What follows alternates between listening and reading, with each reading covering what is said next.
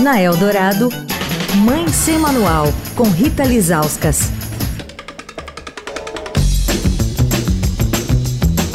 Oi, gente, Mãe Sem Manual e essa semana falando sobre a segurança dos nossos filhos em casa.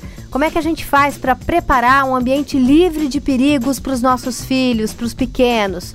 Com a gente a Erika Tonelli, que é especialista em entornos seguros e protetores da Aldeias Infantis SOS.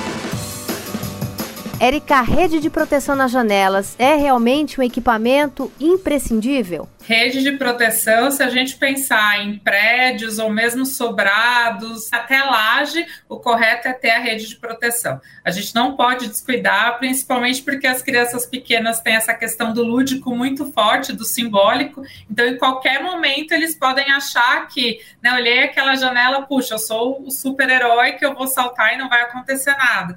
Então, a rede de proteção é primordial. A gente até tem defendido que alguns lugares, como hotéis, mesmo esses hoje apartamentos, né, que alugam em temporada, que a gente deveria ter aí uma regulamentação, sim, para que se pense nessa segurança. Se eu vou receber criança, esse ambiente tem que estar preparado. Né? Então, as redes são fundamentais e não só nas janelas né, e sacadas, mas nas escadas abertas. As escadas abertas é necessário que se coloque não só corrimão, né, que pense no piso, que não seja escorregadio, mas que elas também tenham telas laterais. Isso é muito importante.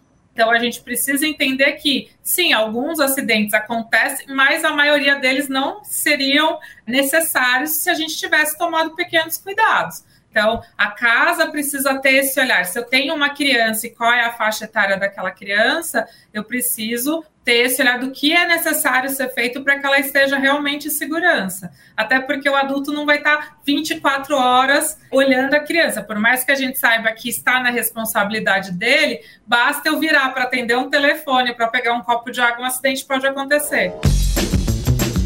Amanhã, os cuidados para evitar engasgos e sufocamentos.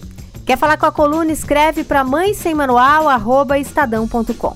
Rita Lisauskas para a Rádio Dourado, a rádio dos melhores ouvintes. Você ouviu Mãe Sem Manual, com Rita Lisauskas.